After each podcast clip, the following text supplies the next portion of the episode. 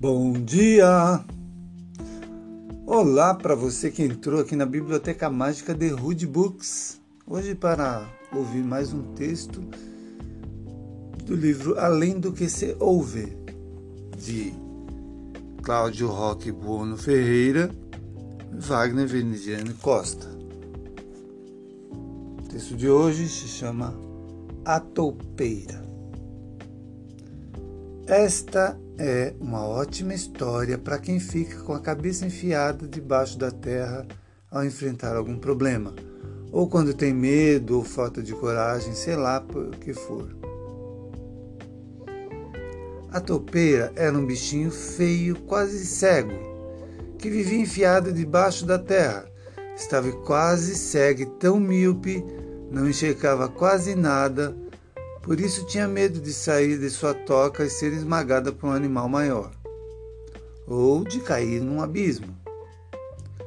Por causa disso, permanecia intocada e tão protegida que nem mesmo via a luz do dia. Ninguém podia vê-la, assim ela ia vivendo, triste, com medo e escondida. Mas a topeira era boa em juntar gravetos e em construir casinhas de galhos. Lá ela ficava fazendo tudo escondido. Um dia avisaram que um cometa passaria no céu e ela queria muito vê-lo, pois na noite anterior à sua passagem sonhou o seguinte: o cometa havia mandado duas estrelas para os seus olhos e ela passara a enxergar tudo. Saiu então para conhecer o lado de fora da toca. Que surpresa! Havia grama verdinha, flores por todos os lados da floresta. Nossa amiga toupeira pôde ver as como as formigas eram pequeninas e não, tinha medo de, não tinham medo de ser esmagadas. Haviam pássaros cantando, o dia estava ensolarado, ninguém a machucava e ela ia andando, aproveitando a natureza à sua volta. Quando acordou, sentiu que estava diferente, com a coragem de fazer uns óculos para ver, lá fora, tudo o que havia presenciado em sonho. E assim o fez. Outro texto. Adversidade.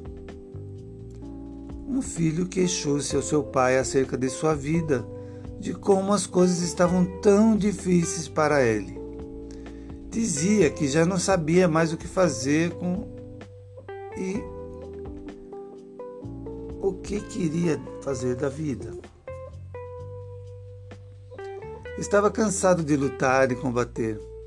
Parecia que nem bem um problema, era, um problema estava resolvido, outro surgia. O experiente pai, um chefe, levou-o até a cozinha. Encheu três panelas com água e pôs cada uma delas em fogo alto. Logo, as panelas começaram a ferver. Em uma das panelas, o pai colocou cenouras, em outra, ovos, e na última, pó de café. Deixou que tudo fervesse sem dizer uma palavra sequer ao filho. O filho deu um suspiro e esperou, impaciente, imaginando o que ele estaria fazendo. Cerca de 20 minutos depois, o pai apagou as bocas de gás, pegou as cenouras e as pôs em uma tigela, retirou os ovos e os colocou em uma vasilha. Depois pegou o café em uma concha e colocou em uma tigela. Virando para o filho, perguntou: Querido, o que você está vendo? Cenouras, ovos e café, respondeu o jovem. O pai trouxe o filho para mais perto e pediu-lhe que experimentasse as cenouras. Ele obedeceu e notou que as cenouras estavam macias. O chefe então pediu que pegasse um ovo e o quebrasse.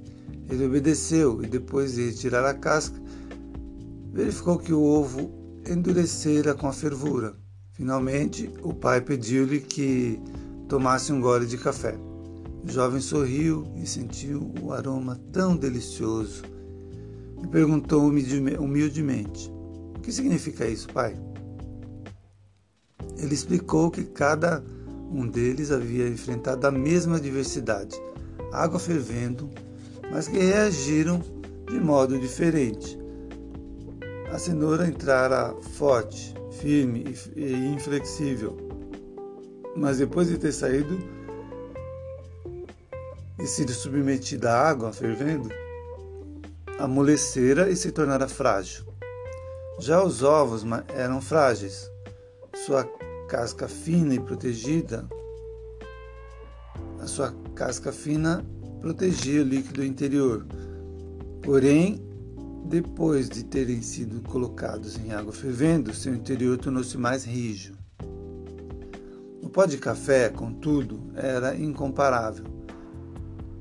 Depois que fora colocado na água fervente, ele havia mudado a água. Qual deles é você? perguntou o pai ao seu filho. Quando a adversidade bate à sua porta, como você responde?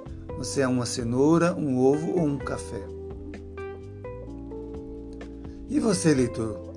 É como cenoura que parece forte, mas com a dor e a adversidade murcha e se torna frágil e perde a força? Será que é como ovo que começa com um coração maleável? Você teria um espírito maleável, mas se torna mais difícil e duro depois de alguma morte, uma falência, um divórcio, uma demissão. Sua casca parece ser a mesma, mas você está mais amargo e obstinado com o coração e o espírito inflexíveis. Ou será que você é como um pó de café que muda a água fervente, a coisa que está trazendo a dor, para conseguir o máximo de seu sabor a 100 graus centígrados?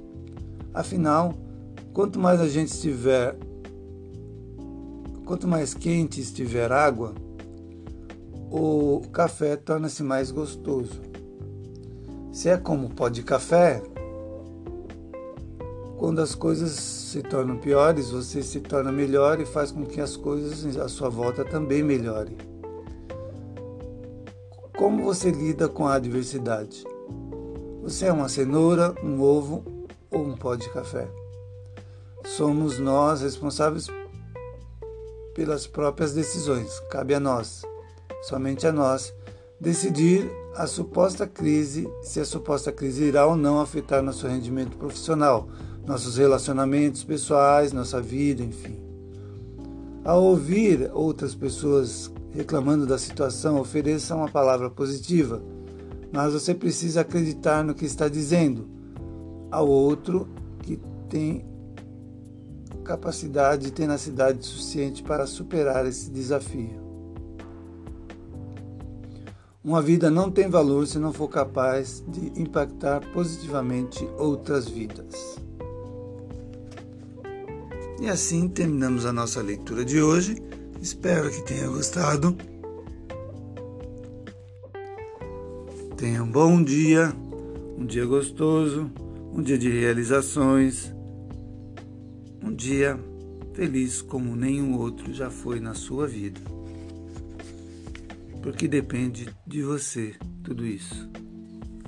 Forte abraço, até mais e não faça bagunça!